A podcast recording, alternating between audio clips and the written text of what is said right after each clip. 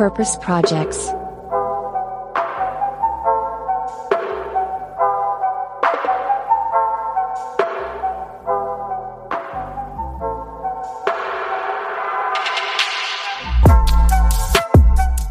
Herzlich willkommen zu einer brandneuen Folge von Purpose Projects, dem Podcast mit dem nachhaltig guten Stoff. Hier sprechen wir mit Menschen von inspirierenden Unternehmen, Projekten und Organisationen, die uns zeigen, dass Purpose und Profit Hand in Hand gehen können. Heute für euch an den Mikros sind Alex und ich, Boris. Genau, hi Boris. Ähm, wir starten nach der Sommerpause durch und zwar mit äh, einem neuen Gast. Bei uns ist Nele Gröger. Sie ist eine der Gründerinnen von Shitshow, einer Berliner Beratungsagentur für psychische Gesundheit und ähm, wie Sie das Thema mentale Gesundheit angehen und ähm, Organisationen und Unternehmen beraten in diesem äh, komplexen, aber vor allem wichtigen Thema, das hört ihr heute in dieser Folge. Also ganz viel Spaß dabei. Wie bringt man Themen wie psychische Erkrankungen an Orte, an denen sie oftmals noch tabuisiert werden? Mit dieser und vielen anderen Fragen beschäftigen sich unter anderem Nele Gröger, Johanne Dreier und Luisa Weirich im Rahmen von Shitshow, einer Berliner Agentur für psychische Gesundheit. Dass wir heute zu diesem wichtigen Thema mit einer der dreien sprechen können, freut uns ganz besonders. Herzlich willkommen bei Purpose Projects, liebe Nele. Ja, vielen, vielen Dank für die Einladung. Ich freue mich sehr. Ähm, ja, Nele, ähm, wie Boris schon gesagt hat, du hast äh, Shitshow nicht alleine gegründet, sondern mit deinen Freundinnen und auch jetzt Geschäftspartnerinnen Johanna und Luisa. Und ihr seid bei Shitshow Kommunikationsdesignerin, Texterin und Strateginnen. Doch was uns natürlich auch interessiert, wie war dein persönlicher Werdegang vor der Agenturgründung und woher kommt deine Expertise beziehungsweise überhaupt das Interesse an diesem speziellen Thema? Ja, vielleicht muss ich vorab tatsächlich auch noch mal ganz we ein ganz klein wenig korrigierend eingreifen, denn wir sind ähm, zwar drei Gründerinnen im Kernteam gewesen, ähm, haben dann aber glücklicherweise so im zweiten Gründungsunternehmensjahr von Shitshow noch Bente dazu gewinnen können. Bente ist Psychologin und äh, Mitgründerin quasi oder jetzt mit Geschäftsführerin von Shitshow der Agentur. Die sind ja, und da komme ich vielleicht auch ganz gut ins äh, Thema oder zu deiner Frage, Alexandra. Wir sind gestartet damals mit Shitshow im Rahmen unseres Masterstudiengangs Gesellschafts- und Wirtschaftskommunikation an der Universität der Künste in Berlin. Und ähm, da habe ich Johanna und Luisa auch kennengelernt.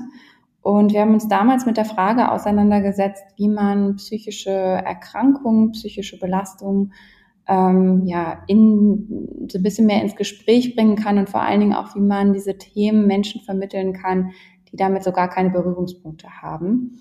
Und haben angefangen, eine Ausstellung zu bauen, äh, daher auch der wohlklingende Name Shit Show, a show about shitty feelings. Ähm, und mit dieser Ausstellung sind wir in Organisationen, in Unternehmen äh, gegangen, haben da getourt und haben so ein bisschen Awareness und Aufklärungsarbeit ähm, betrieben und uns dann eben, als wir gemerkt haben, der Bedarf ist groß, vor allen Dingen der Redebedarf ist groß und auch die Wissenslücken sind noch relativ groß, entschieden, ähm, daraus eine Agentur zu machen. Und vielleicht noch zu der, dem persönlichen Beweggrund, weil du ja angesprochen hattest, ähm, dass wir im Kernteam jetzt mit Bente schon, aber ganz am Anfang noch nicht, eben noch keine dezidiert ausgeschriebene ähm, Psychologie-Expertise mit Brief und Siegel hatten. Also wir waren ähm, kommen eher aus dem Bereich der Kommunikation oder ähm, teilweise aus dem Bereich der Kommunikation, aus dem Bereich des Designs. Wir hatten aber persönliche, ähm, also sozusagen, wie nennt man das, ähm, erfahrenen Expertise oder erfahrenen Wissen äh, mit dem Thema, da ähm, speziell Johanna und ich aus dem Team Shitshow ähm, betroffen sind und waren von psychischen Erkrankungen, ganz speziell äh, von Depressionen und Angsterkrankungen. Und äh, das war so ein bisschen der persönliche Motor, das Thema aufzurollen, das Thema aufzugreifen und dann eben auch in die Arbeitswelt zu bringen. Da wir die Erfahrung gemacht haben, dass gerade im Arbeitskontext es immer noch sehr schwierig ist, über diese Themen zu sprechen und es ähm, ja für viele Betroffene mehr oder weniger unmöglich ist, ihre Erkrankung auch offen zu legen, ähm, da das halt eben noch mit extremer Stigmatisierung, äh, Diskriminierung verbunden ist. Genau. Das ist so ein bisschen die kurze Genese von Shitshow. Ähm, das heißt, es gibt einen persönlichen Bezug. Ähm, es gibt aber auch jetzt ganz speziell durch Bente und eben die ja, psychologisch fundierten Formate, die wir eben entwickeln, äh, jetzt auch eben diesen ja ganz klar äh, wissenschaftlich ähm, ja, Expertisenbezug, den wir dazu haben, genau. Und genau diese Kombination ist äh, sehr, sehr spannend und sehr interessant, weil heute ist es ja so, dass es für euer, ich sag mal, Geschäftsmodell zu funktionieren scheint. Diese Kombination aus persönlichen Erfahrungen mit psychischen Erkrankungen und den professionellen Kompetenzen, die jede und dann jeder wahrscheinlich heute auch mittlerweile mitbringt. Wie groß würdest du aber sagen, waren deine persönlichen Bedenken ganz am Anfang? Ähm, ob sich eine Beschäftigung in, mit diesem Tabuthema auch wirklich wirtschaftlich lohnen würde, weil das ist vielleicht ein bisschen ähm, ja platt gefragt, aber am Ende geht es ja auch darum, mit dem, was man macht, wenn man gründet. Das macht man ja nicht für Luft und Liebe, sondern man will ja auch dann wirtschaftlich einigermaßen dann erfolgreich sein mit dem, was man macht. Und wie groß war da deine Sorge oder vielleicht hattest du ja auch gar keine Sorge, dass das mit diesem Thema ähm, funktionieren könnte? Ja, ist tatsächlich eine ganz gute Frage, weil ich darüber noch gar nicht so richtig nachgedacht habe. Also ähm, ich glaube tatsächlich, ähm, manchmal sagt man ja auch, dass so eine gewisse Naivität beim Gründen gar nicht so schlecht ist, weil man ähm, so ein bisschen mit so einem Anfänger in den Eifer in das Thema reinstartet und ähm, ja, so ein bisschen ähm, unvoreingenommen sich einer Thematik, einem Feld, ähm, einem Geschäftsmodell, wie auch immer, annimmt. Und tatsächlich sind wir gestartet. Also wir hatten damals im Studium ähm, sehr viel auch ja, Themen und Inhalte rund um äh, ja, Strategie, äh, Organisationsentwicklung, und es gab da eine Theorie, Strategy as Wayfinding, die wir uns, glaube ich, sehr zu Herzen genommen haben oder eher vielleicht auch manchmal zu sehr zu Herzen genommen haben. Und es besagt, dass man einfach mal so losgeht und dann äh, eben so schaut äh, an jeder Ecke, was einem da so begegnet und ähm, ja, wo man vielleicht den Kurs so ein bisschen verändern muss. Also das war lange Zeit, ich glaube so in den ersten ein bis zwei Jahren wirklich ähm, unser, ja, unser Motto, unser, Leitstern und wir haben einfach, äh, ich glaube, oder ganz persönlich an das Thema geglaubt und auch so ein bisschen gespürt, dass das sicherlich in den nächsten äh, Jahren noch relevanter werden wird. Und was aber das Geschäftsmodell anging und auch die Form, die Shitshow heute hat, darüber waren wir uns am Anfang gar nicht so richtig im Klaren. Das musste sich erstmal so, wir haben da auch die wildesten äh, Ideen gesponnen, äh, das musste sich im Laufe der Zeit erstmal so ein bisschen entwickeln. Äh, und ich glaube, andere Menschen, die vielleicht auch mehr einen betriebswirtschaftlichen Blick auf diese Frage hätten, die wären da auch einige Abkürzungen gegangen. Also wir haben uns da auch wirklich Zeit gelassen, rauszufinden, was wollen wir denn jetzt eigentlich? Wer sind wir eigentlich? Ähm, wie kann man unseren Purpose oder unseren Sinn in irgendeine Form gießen? Ähm, und ich bin froh, dass wir uns diese Zeit genommen haben, weil damit einherging auch irgendwie so ein bisschen, ja, das Bewusstsein darüber, was wollen wir denn wirklich auch gar nicht und was würde unserem Purpose am Ende des Tages vielleicht auch so ein bisschen entgegenstehen, weil das ist ja auch gerade, wenn man das Thema mentale Gesundheit und ja, Wirtschaftlichkeit miteinander verknüpft, gar nicht so unerheblich, diese Frage. Definitiv. Und äh, da, wo du es angesprochen hast, das Thema wilde Ideen und an das Thema wirklich glauben, das ist auch das, äh, das Credo, wonach wir hier bei Purpose Projects das eine oder andere Mal handeln. Und uns gibt es jetzt schon seit ja über zwei Jahren. Und ähm, wir haben genau ein Format in unserem Podcast und das nennt sich Purpose Preguntas. Den, Name, den Namen haben wir äh, dem guten Moritz, unserem Kollegen, hier zu verdanken. Der hat so einen leichten spanischen Einschlag und deswegen hat er sich diese geniale Idee einfallen lassen. Im Prinzip sind das einfach nur fünf relativ kurze und schnell zu beantwortende Fragen, die du vielleicht schon das ein oder andere Mal irgendwo gehört hast. Ähm, und Alex, du darfst tatsächlich mit der ersten Mal beginnen, wenn du möchtest. Ich beginne mal gucken, ob es äh, kurz und knapp bleibt. Ähm, also es ist oft, dass sie dann doch länger sind als gedacht, aber es liegt dann nicht an dir, sondern an unseren Fragen. ähm, und zwar starte ich mal direkt mit der ersten. Was ist deine persönliche Comfort-Sendung, ähm, Film oder auch Musik, wo du sagst, okay, dabei kann ich jetzt mal ganz abschalten, damit fühle ich mich wohl? Uh, das ist eine tolle Frage. Mir fällt sofort was ein. Ähm, und zwar ist es Drinnies. Das ist ein Podcast von Julia Becker und Chris Sommer. Ähm, das ist ein Podcast, der in der Pandemie ähm, entstanden ist, zur Pandemiezeit. Und da geht es um zwei introvertierte Menschen, die darüber berichten, warum sie lieber zu Hause bleiben und was man zu Hause so Schönes machen kann.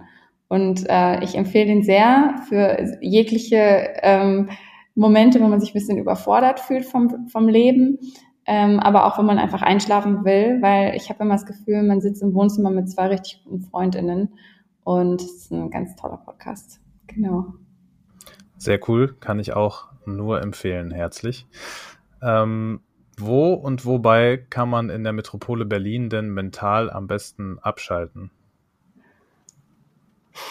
Auch eine gute Frage. Ich würde sagen, weil ich das kürzlich gemacht habe im Freilichtkino. Ähm, ich glaube, also in dem Fall in Friedrichs, im, im, im Stadtpark Friedrichshain. Ähm, und da habe ich mal wieder gemerkt, wie schön es eigentlich ist, ähm, draußen zu sitzen, einen schönen Film zu gucken und alle sind einigermaßen ruhig und man hört nur das Knistern vom Popcorn rechts und links und ähm, ich finde, das ist eine ganz, ganz schöne, ja, einfach Freizeitbeschäftigung. Ähm, und es gibt ja auch sehr viele in Berlin. Und ansonsten, ähm, ja, ich bin auch ein großer Fan von Floßmieten und auf die Spree fahren. Auch das finde ich gut. Ähm, aber ja, ich überlege nochmal, ist auf jeden Fall eine gute Frage. Ich bin ähm, tatsächlich gar nicht so, ich bin zwar länger in Berlin, aber ich erschrecke mich dann immer, wie wenig über, ich über Berlin eigentlich weiß. Ähm, deswegen bin ich auch offen für eure Vorschläge. Vielleicht können wir im Nachklapp des Podcasts uns darüber nochmal austauschen. Das würde mich nämlich auch interessieren. Das klingt gut. Äh, ich muss sagen, Floßmieten äh, und auf der Spree fahren war auch immer was, was ich machen wollte. Also steht noch an bei mir. ähm, genau. Ihr seid ja auch Freundinnen und wenn ihr abends zusammensitzt äh, bei einem gemütlichen Mädelsabend, was darf nicht fehlen? Oh, was darf nicht fehlen? Also ähm, ich glaube, ähm, also wir wir sind, also ich würde sagen auch, das ist auch so, also ich finde es total toll, dass wir befreundet sind und ähm, diese Freundschaft hat natürlich im Laufe der, der Gründerinnenjahre auch schon einiges, ähm, einige Hochs und Tiefs erlebt und deswegen nehmen wir uns jetzt immer bewusst auch Zeit für uns als Freundinnen, weil man schon merkt, dass diese Doppelrolle Geschäftsführerin ähm, und Freundin manchmal im Alltag gar nicht so gut unter einen Hut zu bringen ist oder es einfach schlicht und ergreifend an Zeit fehlt, es zu machen. Deswegen würde ich jetzt einfach mal ganz allgemein sagen, viel Zeit, ähm, weil wir uns die dann auch irgendwie ganz deutlich freischaufeln müssen. Und ähm, tatsächlich manchmal auch ganz äh, weirde Tools und Gadgets. Also wir haben zum Beispiel, ähm, wir schenken uns auch zum Geburtstag immer gerne Aktivitäten und ähm, sind gerne zusammen kreativ. Wir haben zum Beispiel in Zeiten des Lockdowns, ähm, habe ich zum Geburtstag von äh, äh, den Johanna und Luisa und Bente ähm, einen Kreativtag zu Hause geschenkt bekommen. Und wir haben ähm, so ein bisschen Côte d'Azur gespielt drin. Und wir haben auch so ein Hafenszenario und so ein bisschen Palmen an die Wand projiziert und haben zu Hause gesessen und haben tatsächlich uns sogar ein bisschen Sonnencreme ins Gesicht geschmiert, weil dieser Geruch von Sonnencreme, der hat ja sowas Urlaubsmäßiges und es hat uns geholfen, ein bisschen rauszukommen und irgendwie ähm, den Urlaub nach Hause zu holen. Also sowas machen wir tatsächlich auch und haben sehr viel Spaß daran, Quatsch zu machen. Ähm, das darf auch nicht fehlen. Also wenn das jetzt keine Inspiration für unsere Zuhörenden war für die nächsten Geburtstage der Familie oder Freunde oder Freundinnen, dann weiß ich auch nicht. Sehr, sehr, sehr cool, noch nie gehört, aber kann man auf jeden Fall mal kreativer drüber nachdenken. Stichwort Zeit hat tatsächlich ganz gut zur nächsten Frage gepasst. Wenn du in der Zeit zurückreisen könntest, eine ganz geniale neue kreative Frage, die noch niemand gestellt hat, was würdest du dann ändern wollen? Uh, wow was würde ich ändern wollen? Du meinst so komplett, also gesamtgesellschaftlich alles? Also du kannst es dir aussuchen, entweder auf persönlicher Ebene, auf beruflicher Ebene, auf äh, genau gesellschaftlicher Ebene, was auch immer, vielleicht auch nichts. Ja, ich glaube, es ist ja immer so ein bisschen auch verbunden mit der Frage, also gerade auf der persönlichen Ebene mit der Frage des Bereuens, ob es irgendwas gibt, was man bereut oder ob man hätte Dinge im Nachhinein irgendwie anders lenken, verändern wollen. Ähm, was ich so merke, ist, dass es ist so ein bisschen so ein Grundsatz, der sich, glaube ich, gerade so ein bisschen herauskristallisiert für mich auch, ist, dass Mut sich sehr häufig auszahlt. Ähm, und auch das vielleicht auch dranbleiben. Also man sagt ja auch mal auch gerade bei Gründung, man muss ein bisschen langen Atem haben, muss dranbleiben, sicherlich nicht sich verbeißen, wenn alles total aussichtslos ist, aber grundsätzlich ist Durchhalten eine gute Idee und auch Mut haben ist eine gute Idee. Und Mut würde ich jetzt erstmal auf einer, oder sagen wir mal, Neugier trotz Angst ist eine gute Idee. Und wenn man Angst hat, das nicht zu bewerten als ein Gegenargument für Dinge, sondern eigentlich als eine natürliche Konsequenz der Neugierde. Zu sagen, ah hey, interessant, ich habe Angst vor bestimmten Dingen, ich habe Angst, mich auf eine Bühne zu stellen und über meine Depression zu sprechen, ich habe Angst, ähm, mit meinen Freundinnen zu gründen, ich habe Angst, ein Büro anzumieten und es dann, also all diese Fragen eher zu sagen, ah, interessant, ich habe diese Angst, aber die hält mich jetzt nicht davon ab, das mal auszuprobieren. Ähm, und das hätte ich mir vielleicht gewünscht, dass ich das früher verinnerlicht hätte, dieses Gefühl oder auch diesen Leitsatz für mich, Neugier trotz Angst ähm, oder mit Angst, Neugier mit Angst irgendwie zu verbinden. Ähm, genau das, glaube ich, würde ich verändern. Das klingt sehr gut und vor allem vielleicht auch ein sehr guter Tipp für alle Gründer, Gründer und Gründerinnen, die äh, zuhören, ähm, dass sie das mal von der Seite betrachten und da motiviert bleiben. Und ja, jetzt waren wir ein bisschen in der Vergangenheit und wollen aber auch in die Zukunft gucken. Und zwar, ähm, welche Schlagzeile möchtest du 2025 über Shitshow lesen? Wow. uh, ähm, boah, da könnte man, da könnte man jetzt richtig, richtig groß denken. Ähm, also mir, mir, wir könnten wahrscheinlich sicherlich schneller Dinge einfallen, die ich nicht über uns lesen will. Aber eine, eine Positivschlagzeile wäre vielleicht, ähm, äh, ja, Shitshow transformiert ähm, Organisation XY hin zu gesünderen Arbeitsmodi, äh, Arbeitsstrukturen. Vielleicht einfach nur, es muss gar nicht so ein Riesenbeitrag sein, aber zu lesen, was wir, dass wir auf einem, dass wir einem bekannten Unternehmen zu größerer Awareness und mehr Gesundheit äh, im Arbeitsalltag verholfen haben, das wäre natürlich, wäre natürlich toll. Ähm, ich, ich glaube, dass das ähm, ja, doch, das wär's. Ich würde es einfach mal so stehen lassen. Genau. Okay, das nehmen wir so. Sehr gut. Ähm, ja, jetzt würden wir weitermachen und zwar ein bisschen mehr über Shitshow. Ähm, möchten wir natürlich erfahren? Du hast schon gerade zu Beginn gesagt, ähm, der Name Shitshow, woher er kommt, dass es quasi mit einer Ausstellung begonnen hat ähm, während des Studiums beziehungsweise danach. Und wir wollen von dir wissen, was steckt genau dahinter? Wie würdest du jetzt jemandem erklären, was äh, deine Arbeit dort ist? Was bewirkt ihr in eigenen Worten? Also Shitshow ist eine Beratungsagentur, man könnte auch sagen Unternehmens- oder Organisationsberatung, die ähm, psychische Gesundheit, wenn man es ganz allgemein sieht, auf der Arbeit fördert. Und das tut sie auf unterschiedlichen Ebenen. Zum einen auf der individuellen Ebene, also wir arbeiten ähm, in Coaching-Formaten mit, mit Individuen zusammen, auf der Teamebene, aber eben auch auf der organisationalen Ebene und schauen uns die Arbeitsbedingungen und die Arbeitsstrukturen und äh, die Art der Zusammenarbeit an. Ähm, denn das ist etwas, was, ähm, ja, denke ich, auch jetzt gerade erst wirklich in den Fokus der Aufmerksamkeit rückt, ist, dass psychische Gesundheit auf der Arbeit eben von verschiedenen Faktoren abhängt ähm, die ja nicht immer nur alle sich allein auf Individualebene verorten lassen. Also unser Leitsatz ist immer so ein bisschen, es nützt nichts, den x-ten Stress, Anti-Stress-Kurs zu machen, wenn man dazu keine Zeit hat oder wenn man ihn ganz, ganz schnell in der Mittagspause machen muss und eigentlich äh, die E-Mails sich aufstapeln und ähm, die Kollegin äh, drängelt dann ist es relativ schwer. Es ist möglich und es ist auch wichtig, auf Individualebene etwas gegen Belastungen zu tun. Aber eben, es sollte nicht, es sollte nicht das einzige, der einzige Hebel bleiben. Und ähm, deswegen ähm, ja, setzen wir bei Shitshow eben auf eine ganzheitlichere Betrachtungsweise von mentaler Gesundheit auf der Arbeit und suchen die positiv zu beeinflussen. So würde ich das ähm, erstmal beschreiben. Genau. Und dann äh, kann man sich das ja so vorstellen, dass die verschiedensten Menschen aus verschiedensten Positionen äh, sich quasi bei euch melden. Ich weiß nicht, ob es da eher Geschäftsführerinnen sind oder doch die äh, Mitarbeitenden. Welche Hürden ähm, erkennt ihr da so erfahrungsgemäß am meisten? Ist es noch ein Tabuthema oder ähm, sind da noch größere Hürden, Faktoren? Was steckt alles dahinter? Worauf stoßt ihr bei eurer Arbeit?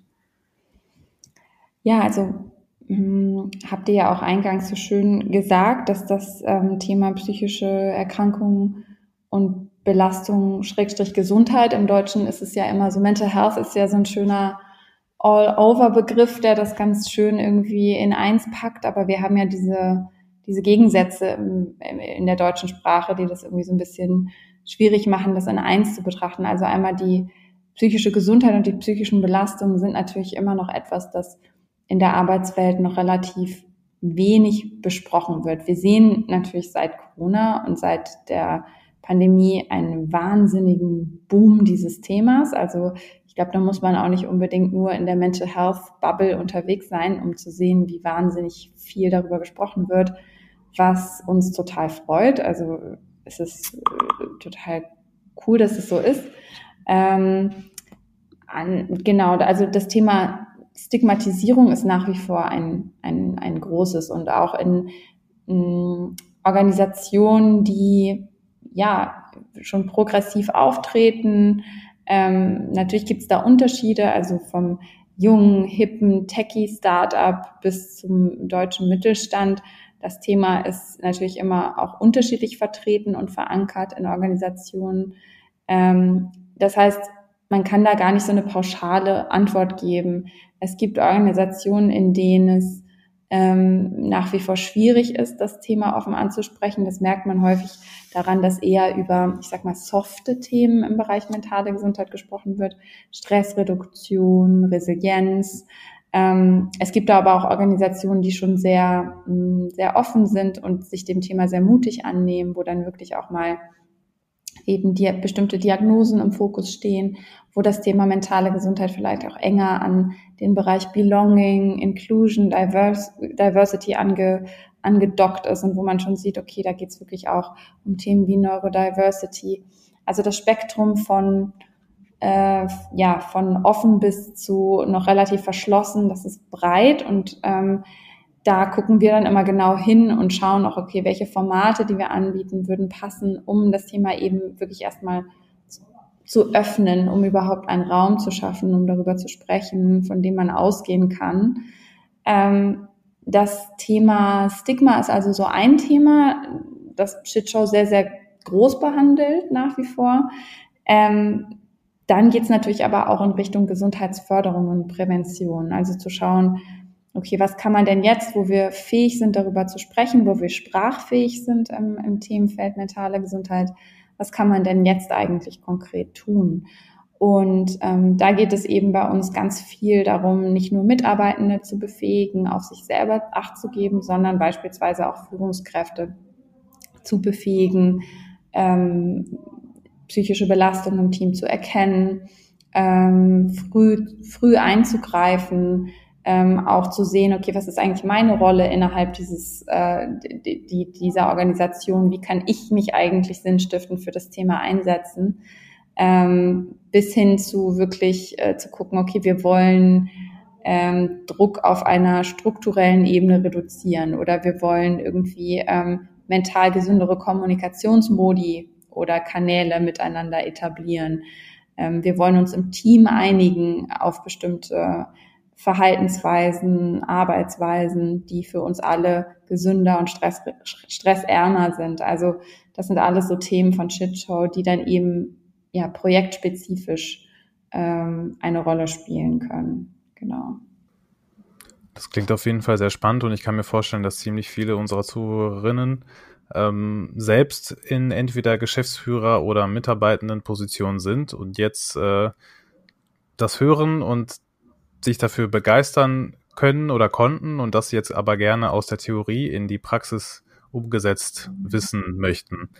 Kannst du uns und unseren Zuhörenden vielleicht einen ganz kleinen Einblick in die Tools verschaffen, die ihr dann wirklich auf praktischer Umsetzungsebene nutzt, sage ich jetzt mal? Also wir haben auf eurer Website zum Beispiel diese Mood Suits äh, schon gesichtet, die ihr bei der Ausstellung, glaube ich, 2018 äh, erstmal vorgestellt habt.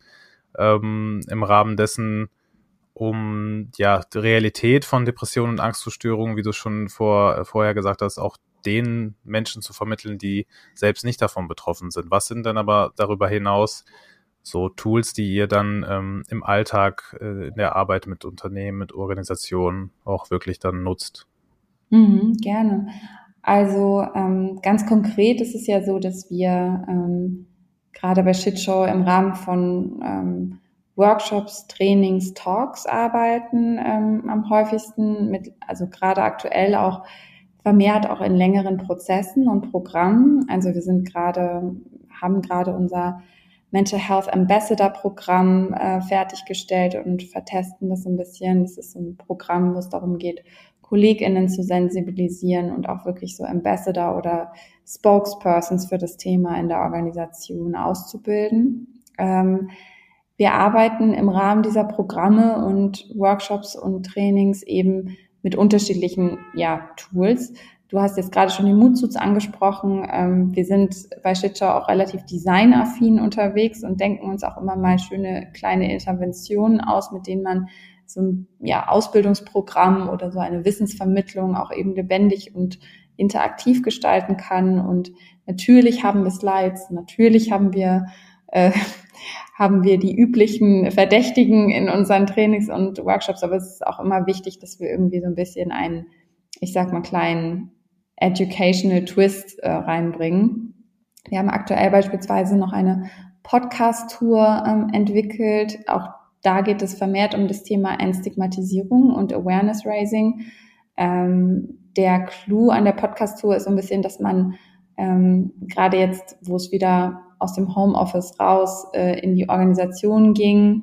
Weiß man ja nicht, wie sich das jetzt auch wieder entwickeln wird, aber ähm, eben vor Ort in den Organisationen anhand kleiner Audiosnippets, kleiner Mini-Podcasts die Realität von Menschen und KollegInnen nachvollziehen kann, die psychisch belastet oder erkrankt sind in der Organisation. Also beispielsweise geht es im Fahrstuhl um ähm, Agoraphobie, also ähm, Platzangst oder generalisierte und Panikattacken eben. Ähm, in der Kantine geht es um soziale Ängste, also da, wo es eben dann darum geht, mit Menschen in Kontakt zu kommen. Ähm, dann geht es auch manchmal um, also an einer Station um Suchterkrankungen. Im Meetingraum geht es dann beispielsweise um Burnout. Also es sind so kleine Tools, die wir im Rahmen von Learning Journeys und Workshops ähm, eben immer gerne integrieren um das Lernen und das Erfahren rund um mentale Gesundheit so ein bisschen lebendiger zu gestalten. Ähm, genau, also Podcast-Tour fällt mir ein. Dann entwickeln wir natürlich auch äh, ja, Tools für die Zusammenarbeit ganz konkret. Also wir arbeiten mit Teams, wenn es um Teamsupervision oder Teamcoachings geht, ganz gerne mit unserem Team Agreement. Das ist wie so eine Art Team-AGBs, die man sich zusammen als Team ähm, entwickeln kann, wo man wirklich das funktioniert natürlich auch besonders gut bei Teams, die schon so ein bisschen an selbstorganisiertes Arbeiten gewöhnt sind, ähm, wo es darum geht, Modi der Zusammenarbeit gemeinsam zu entwickeln und das so in so einer Art kleinem Vertrag wäre jetzt zu bindend ausgedrückt, aber in so einer Art AGB äh, zu formulieren und gemeinsam festzulegen. Also wir publi machen Publikationen, also anscheinend können wir uns auch nicht so richtig entscheiden, ob wir jetzt ein Content Creator oder Beratungshaus oder was auch immer sein wollen, aber wir wollen uns das auch immer so ein bisschen frei halten, weil wir Lust haben, äh, kleine Innovationen im Feld voranzutreiben. Und das sind so Hebel und Tools, mit denen wir gerne arbeiten, genau. Okay, also es wird deutlich, dass äh, ihr da sehr kreativ werdet und ähm, wie du auch so am Anfang schon gesagt hast, ähm, noch immer schaut, wo es hingeht, äh, was ihr noch machen könnt. Und diese Entwicklung ähm, konnte man ja in den letzten Jahren beobachten. Dazu hast du auch schon die Pandemie angesprochen. Äh, da hat sich auch einiges getan. Man hatte zumindest das Gefühl, dass psychische Krankheiten vermehrt Thema auch in der Arbeitswelt wurden. Äh, zumindest äh, sind wohl auch die Krankmeldungen aufgrund äh, der mentalen Erkrankung hochgegangen. Was konntest du in dem letzten Jahr beobachten? Was waren so die größten Schritte, die für euch äh, relevant waren, gerade im Bereich des Themas, ähm, aber auch äh, für Shitshow generell? Was waren dort, äh, sage ich mal, die größten Ereignisse? Ich glaube, man kann das echt ganz gut so nachzeichnen, ähm, wenn man die Entwicklung der letzten Jahre betrachtet von einem, würde mal den Anfang der Entwicklung würde ich nennen, vom Schweigen zum Sprechen. Also da ging es so ganz viel erstmal darum, überhaupt ähm, anzufangen, darüber zu reden. Das war noch vor zwei, drei Jahren wirklich äh, eine, ja, ein Novum, dass man ähm, zum einen über mentale Gesundheit und Erkrankungen gesprochen hat, zum anderen aber auch wirklich auf der Arbeit angefangen hat, darüber zu, sprechen. zu sprechen. Ich erinnere mich daran, als wir so eines unserer ersten Formate entwickelt haben, das war damals der Vision Talk, den wir auch heute noch häufig halten, der so ein bisschen das Thema öffnet. Der nennt sich How to Tackle Mental Health at Work und da geht es auch ganz viel um das Thema Stigma. Ähm, da war damals so ein, ein, ein Twitter-Post, der viral ging von Madeleine Parker, die sich krank meldete vor drei bis vier Jahren ähm, mit der Begründung eben oder die um eine Auszeit bat mit der Begründung, mir geht's heute psychisch nicht gut, ich möchte gerne zu Hause bleiben und eben nicht mit, ich habe Bauchschmerzen oder wie auch immer. Ähm, und ihr Chef damals sehr, sehr verständnisvoll darauf reagierte und diese Reaktion des Chefs, äh, die hat sie eben abfotografiert und die ging dann viral ähm, als ein Positivbeispiel einer Führungskraft, die eben wirklich unterstützend reagiert. Und dieses Beispiel hatten wir damals in unseren Talk eingebaut.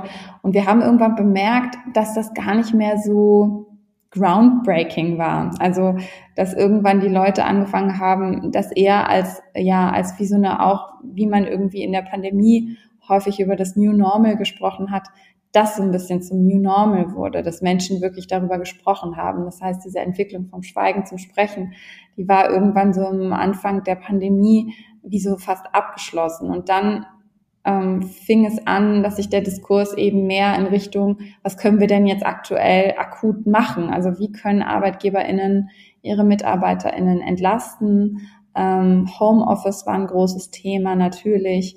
Ähm, Einsamkeit, das war auch im Zuge dessen haben wir dann auch Talks zum Thema und Trainings zum Thema Einsamkeit entwickelt. Ähm, das heißt, es ging viel mehr um so handlungspraktische Fragen. Und jetzt finde ich sehr spannend, und das war ja was, womit Chitshow eigentlich schon relativ früh auch ähm, ja programmatisch auf angetreten ist, das Thema Organisationskultur verstärkt in den Blick zu nehmen. Und äh, wir haben damals so diesen Begriff geprägt, Common Care anstatt Self-Care, also dass man eigentlich in der Organisation schauen muss, wie kann man denn eigentlich dieses, mh, hm, diese Faktoren, die psychische Belastung fördern, unklare Zielvorstellungen, ähm, Überarbeitung, ähm, natürlich zu dünne Personaldecke, natürlich ähm, nicht wertschätzende Kommunikation, kein Zusammenhalt im Team. Wie kann man die eigentlich so ein bisschen mehr beleuchten? Und auch das Thema Organisationskultur und die Art, wie wir eben miteinander zusammenarbeiten, ähm, als einen ganz wichtigen Treiber für psychische Gesundheit etablieren. Und das wollten wir damals mit diesem Begriff Common Care tun. Und wir sehen eben, dass das äh, ja mittlerweile glücklicherweise auch wiederum eine Entwicklungsstufe ist, dass Unternehmenskultur und mentale Gesundheit sehr stark zusammengedacht wird. Und da sieht man auch die Schnittpunkte zum Thema Diversity und Belonging, also dass auch das stärker zusammengedacht wird, dass mentale Gesundheit nicht nur ein Thema ist, was ich sage es jetzt mal ganz salopp in der äh, im betrieblichen Gesundheitsmanagement geparkt wird, sondern eben auch ähm, eine Frage der Organisations- und Kulturentwicklung in, wird und ähm, der Diversitätsbestrebungen ähm, und natürlich auch das Employer Branding, das muss man auch ganz deutlich so sagen. Das heißt, wir haben so ein bisschen, ja, ich würde sagen, das Thema hat auf jeden Fall eine große Entwicklung durchgemacht in den letzten Jahren und ich bin total gespannt, was noch kommt. Und wir versuchen natürlich immer so ein bisschen vorauszuschauen, äh, was da sich jetzt noch in den nächsten Monaten und Jahren entwickeln könnte in dem Themenfeld sehr, sehr viele extrem spannende und vor allem auch ähm, wichtige Aspekte, die du benannt hast. Und hoffentlich haben sehr, sehr viele HR-Expertinnen und Experten gerade diesen Ausführungen gelauscht oder mhm. werden es zumindest noch.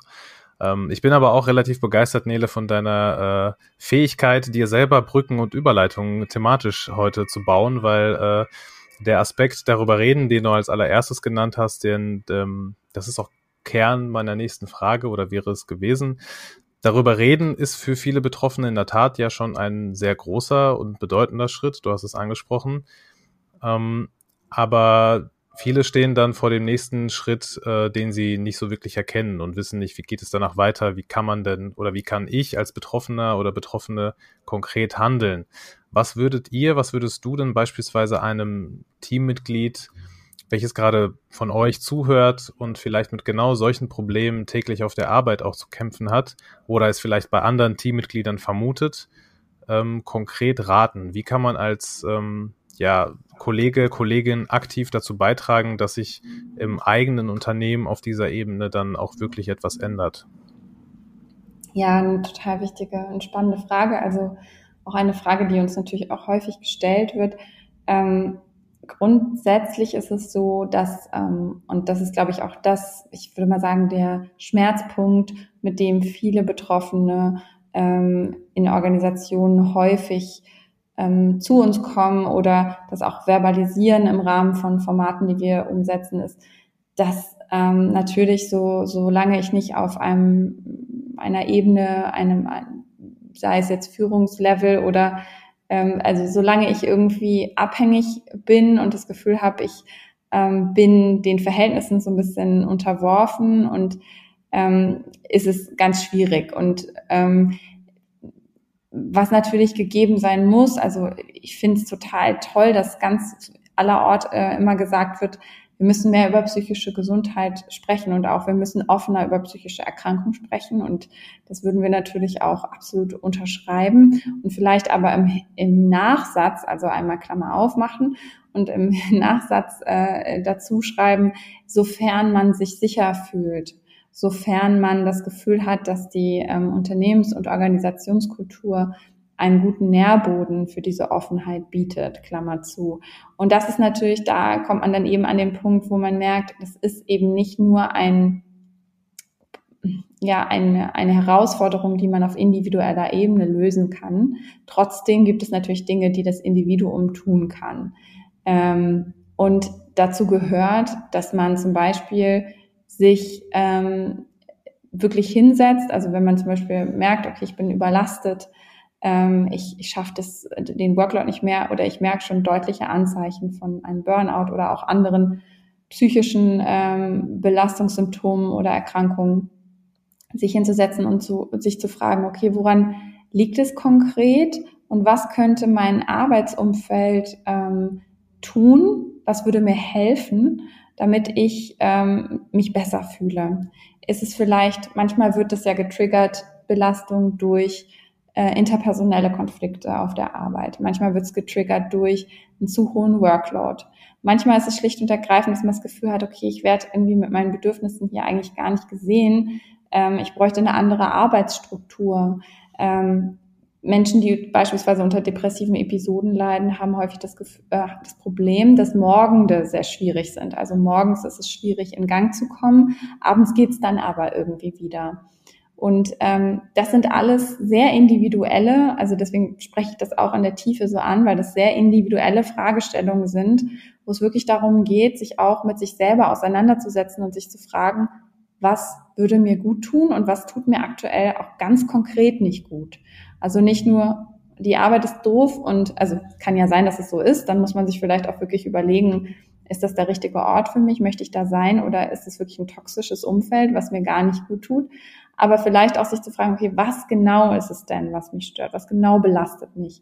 Und dann eben wirklich mit einer Person, die ähm, in dem Falle äh, ja verantwortlich ist, sei es eben ähm, bestenfalls vielleicht den Teamlead, ähm, zu sprechen und ähm, diese, diese Dinge zu verbalisieren. Und da das häufig gar nicht so einfach ist und eben sehr, sehr schwierig ist, ähm, das auch offen zu sagen, raten wir immer dazu, sich vielleicht im Vorab auch mit KollegInnen abzusprechen und das erstmal so ein bisschen im Ping-Pong im Team ähm, aufzuwärmen, das Thema und zu schauen, hey, pass mal auf, mir geht's so und so, wie geht's dir denn damit?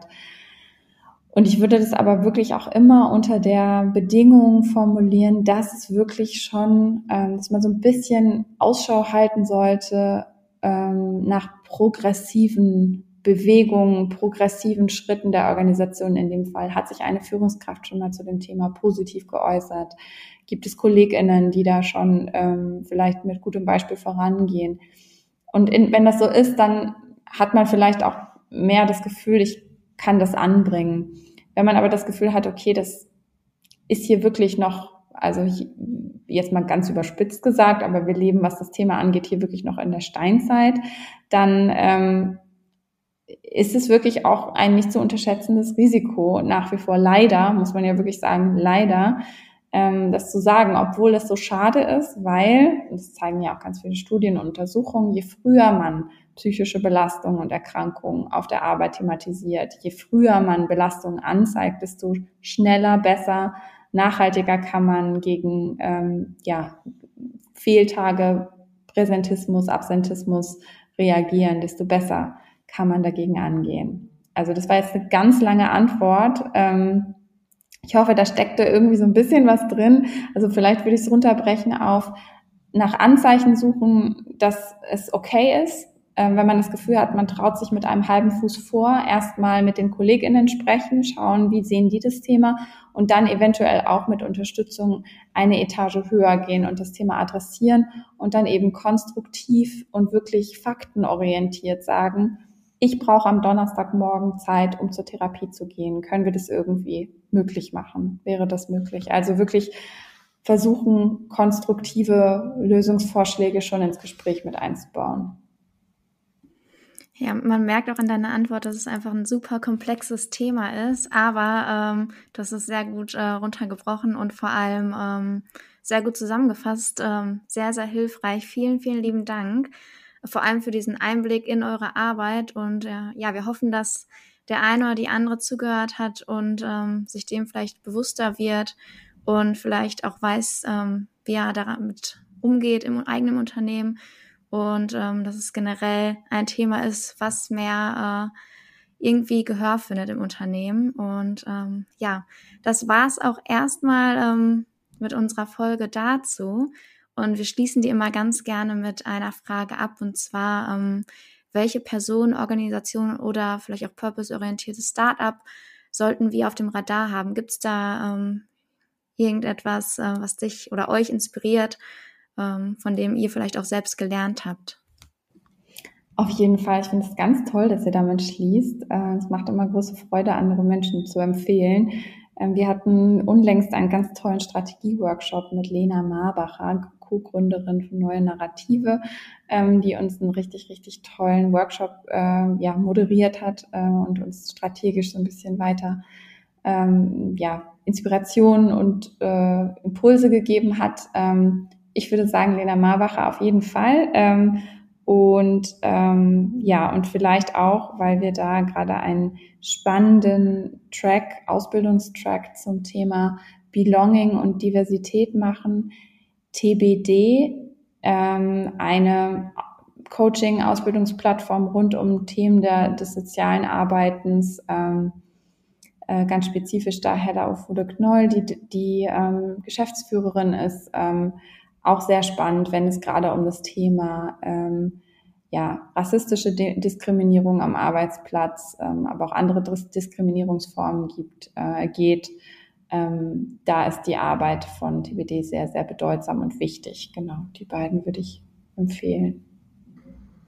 Sehr, sehr großes Shoutout natürlich an Lena und an Neue Narrative. Wir hatten auch das große Glück und Privileg, auch schon mit ihr hier sprechen zu dürfen. Äh, schon vor längerer Zeit, genau. Deswegen äh, Wer, wer von unseren Hörerinnen und Hörern das noch nicht äh, gehört hat, äh, diese Folge sehr, sehr zu empfehlen, natürlich, auch wie alle anderen. Aber auch TBD ist notiert und ähm, ja, empfehlen wir gerne weiter und vermerken das natürlich auch in unseren Show Notes. Nele, mir bleibt der Alex gar nicht so viel hinzuzufügen, außer nochmal ein riesiges, fettes Dankeschön an dich zu sagen für erstens deine Zeit äh, an einem späten Montagabend, äh, was den was den Feierabend, der gleich hoffentlich dann ansteht, bei dir betrifft. Also danke nochmal auf jeden Fall dafür und zweitens auch natürlich deine sehr, sehr wertvollen, wie ich finde, Insights und Einblicke in eure Arbeit auch, auch, aber vor allem auch in das Thema, mit dem ihr euch tagtäglich beschäftigt und hoffentlich noch sehr lange beschäftigen werdet, weil das einfach ähm, ja sehr große Bedeutung jetzt schon in der Gesellschaft hat, aber auch noch viel größere hoffentlich zukünftig haben wird. Also nochmal viele, vielen Dank, großes Dankeschön von mir und von Alex und von Moritz natürlich auch. Ähm, ja, hoffentlich auf ein baldiges Wiedersehen und Wiederhören. Vielen lieben Dank, Nele. Vielen Dank euch und hat mich super, super gefreut. Danke, dass ihr so einen tollen Podcast macht und bis hoffentlich ganz bald. Ja, Alex, mentale Gesundheit, psychische Erkrankungen, beides Themen, die sehr, sehr wichtig und vor allem richtig sind, darüber zu reden. Und wir haben es heute endlich getan und zwar ja mit einer der absoluten Expertinnen auf diesem Gebiet von Shitshow, der Berliner Agentur für psychische Gesundheit. Allererste Frage vorab, wie fast immer, wie hat dir das Gespräch gefallen? Ich muss vorab auch schon mal sagen, ich bin sehr, sehr begeistert und ähm, freue mich, dass wir das so getan haben, wie wir es getan haben heute. Da kann ich mich nur anschließen.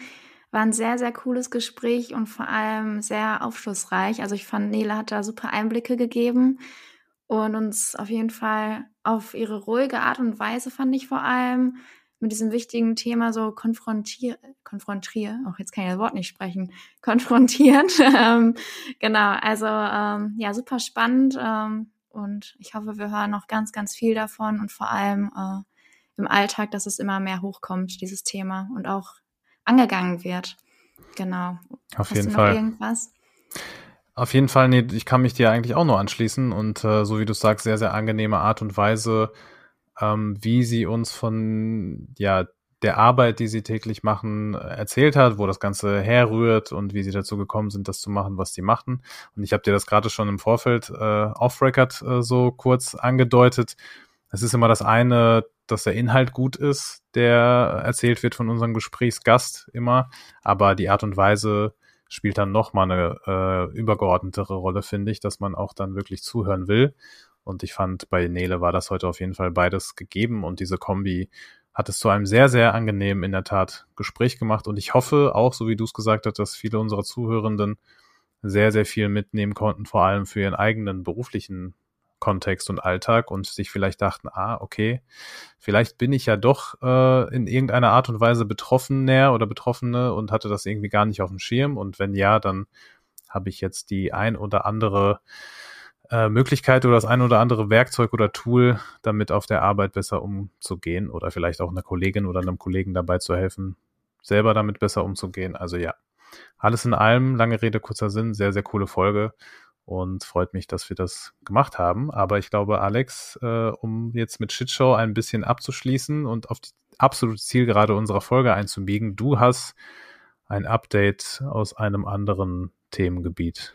Genau. Schieß los. Ich würde sagen, äh, wir beenden die Folge mit guten News. Und zwar haben wir ja unser neues Format Purpose Bubble Updates und äh, da war was auf dem Radar und zwar Ben Jerry's ähm, hat eine Partnerschaft mit Tony Chocoloni ähm, abgeschlossen beziehungsweise eingegangen. Äh, beide waren bei uns zu Gast und deswegen freuen wir uns umso mehr, dass sie zusammengefunden haben, um äh, nicht nur neues Eis zusammen rauszubringen, sondern auch zwei neue Schokoriegel. Deswegen beide Daumen dafür hoch und äh, ich freue mich auf ähm, ein faires Produkt, ähm, wo man sieht, woher der Kakao stammt. Und ja, dementsprechend top, top News. Auf jeden Fall, top News, beide Daumen hoch und ich habe jetzt Hunger, deswegen sollten wir die Folge jetzt auf jeden Fall noch schneller beenden. Man könnte jetzt äh, ketzerisch behaupten, Ben Jerry's und Tony Chocolonely Purpose Projects connecting other Purpose Projects, aber das wäre ein bisschen vielleicht zu viel des Guten, aber ja, beide waren schon bei uns zu Gast. Glücklicherweise kann man auch beides nochmal nachhören, wenn ihr Zeit und Muße und Lust dazu habt. So wie diese Folge heute hoffentlich alle von euch da draußen gehört habt und sie auch genauso oder ähnlich gut fandet wie wir. Der Ausblick auf unsere nächste Folge, Alex, der wird ein internationaler, dann mit mir und Moritz auf Englisch. Hoffentlich haben wir nicht mittlerweile vergessen, wie das überhaupt funktioniert, weil das letzte Mal war schon ein bisschen her. Aber freuen wir uns genauso äh, sehr drauf wie auf die heutige Folge. Die ist dann die neue in, wie gewohnt, zwei Wochen. Ja, richtig? Ja, in zwei genau. Wochen. Heute in zwei Wochen gibt. Dann auf Englisch, wie gesagt, Spoilern machen wir nicht. Es wird, äh, ich kann nur so viel sagen, es wird auch sehr, sehr spannend und es betrifft auch ein Thema, was man jetzt vielleicht nicht ja, jeden Tag auf dem Radar hat, ähm, was aber nicht minder wichtig ist wie alle anderen Themen, die wir behandeln. Also kann sich jeder darauf freuen. Alex, vielen lieben Dank dir für die heutige Aufnahme. Angenehm wie immer. Das kann ich nur zurückgeben. Sehr gut, das wollte ich hören. Dann tschüss zusammen und bis zum nächsten Mal. Ciao.